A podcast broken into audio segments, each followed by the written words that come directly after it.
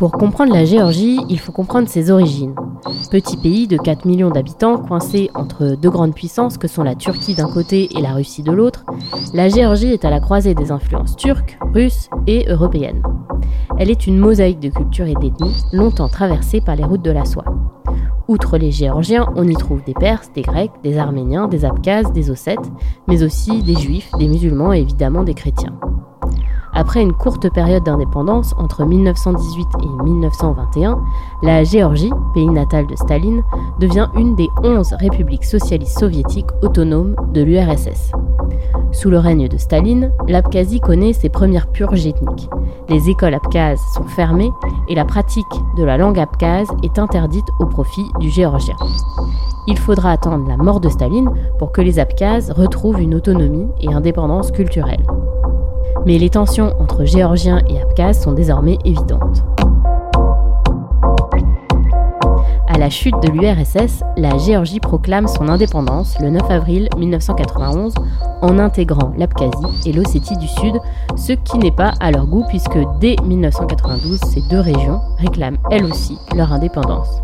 La guerre éclate et dure deux ans jusqu'en 1994. Des deux côtés, on dénonce un nettoyage ethnique et la guerre engendre des milliers de déplacés dans le pays.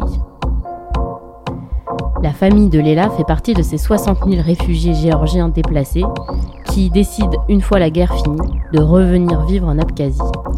L'histoire de Leila est donc celle d'une identité millefeuille où s'entremêlent les langues, les coutumes et l'histoire.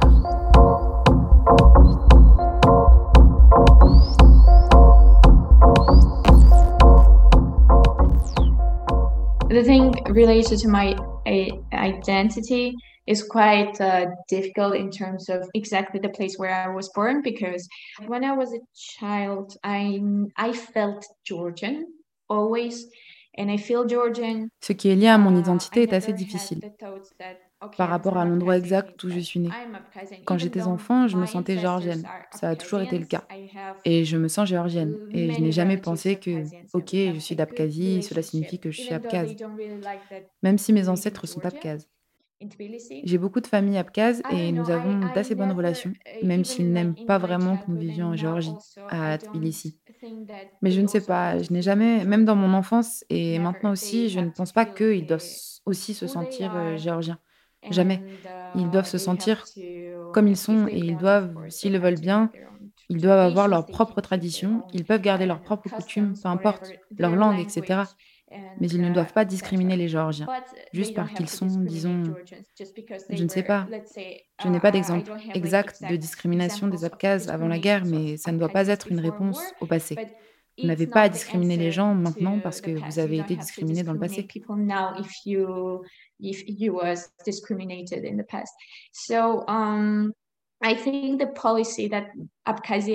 Je pense donc que la uh, politique que l'Abkhazie a mis en place aujourd'hui envers les Géorgiens est très injuste, très inhumaine.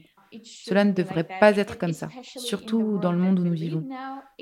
Pour moi, uh, c'est un total, je ne sais pas comment l'expliquer avec des mots appropriés et ne pas être grossière parce que depuis que j'ai quitté l'Abkhazie, j'ai commencé à penser aux frontières en général, à ce qu'elles sont. Je traversais cette frontière illégalement des milliers de fois et j'ai je suis allée au-devant de nombreux dangers pour ma vie, d'être abattue ou d'être morte, je ne sais pas, comme beaucoup de choses. Puis j'en suis arrivée à ce point.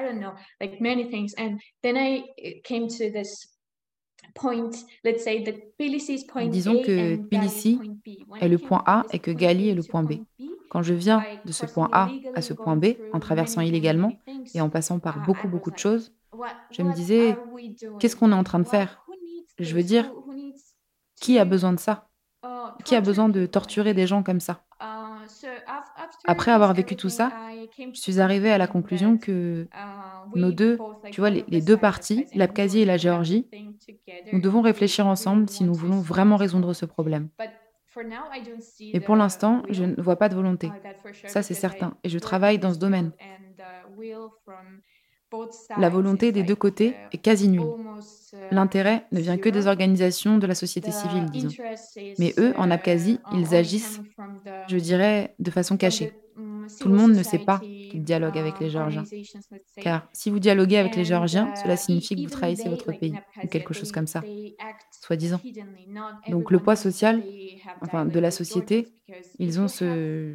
Tu vois, je ne sais pas trop le mot en anglais, mais quand on pense beaucoup à ce que les gens diraient si tu, s'ils savaient que tu as des liens avec les Géorgiens ou quelque chose. You know, mm, I don't know this word in English, but when, when you think a lot what people will say if you if they will know that you have some relationship with Georgians or something like that.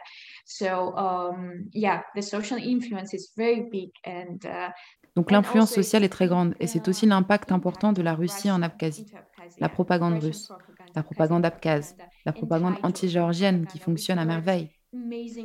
Parce que quand je vais là-bas et quand je regarde la télé abkhaze ou la télé russe, et je n'ai pas regardé la télé depuis six ans, Dieu merci, mais quand je regarde là-bas, je dis ok, qu'est-ce que les gens peuvent faire et comment les gens pensent-ils s'ils regardent ça toute la journée? When I was living in Brussels, I was um, very much into like um, rethinking this everything. How how uh, quand je vivais à Bruxelles, j'étais vraiment à repenser à tout ça. Comment comment c'est arrivé et comment nous nous en sommes retrouvés là où nous sommes maintenant en termes de en termes d'identité, en termes de perception des choses telles qu'elles sont. Pourquoi nous n'avons pas protesté quand nous le devions? Ou devions-nous vraiment manifester? Ou quels sont les problèmes d'identité que je ressens, tu vois? Parce que je ne me sentais ni abkhaze ni géorgienne, par exemple. Et j'avais des trous dans mon identité, on pourrait dire, parce que je viens de là-bas et que les récits des hommes politiques et des personnes vivant en Abkhazie sont tu es abkhaze et tu dois te sentir abkhaze. Mais ce n'est pas ce que je ressens parce que je sais que quelque chose ne va pas là-bas. Alors j'ai commencé à me remettre en question, à interroger beaucoup de gens autour de moi et aussi ma famille.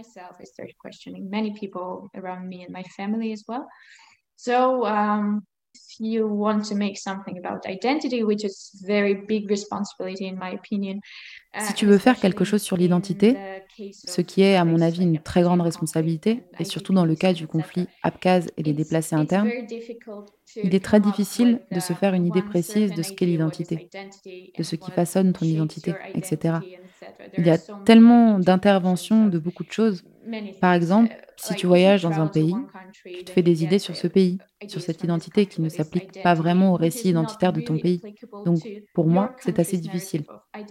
Mais c'est intéressant et j'espère que je comprendrai ce qu'est l'identité et ce qui la façonne. And um, I hope that I will figure out what, what is identity and what shapes it.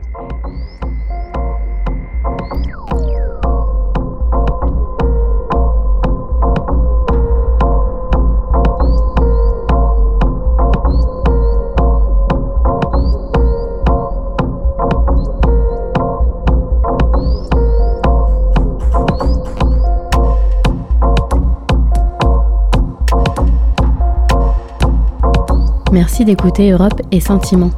Ce podcast a été écrit, monté et réalisé par Laetitia Chaban. Doublage Gala Vallée. Musique Arnaud Paskiewicz. Mixage Anaïs Cab.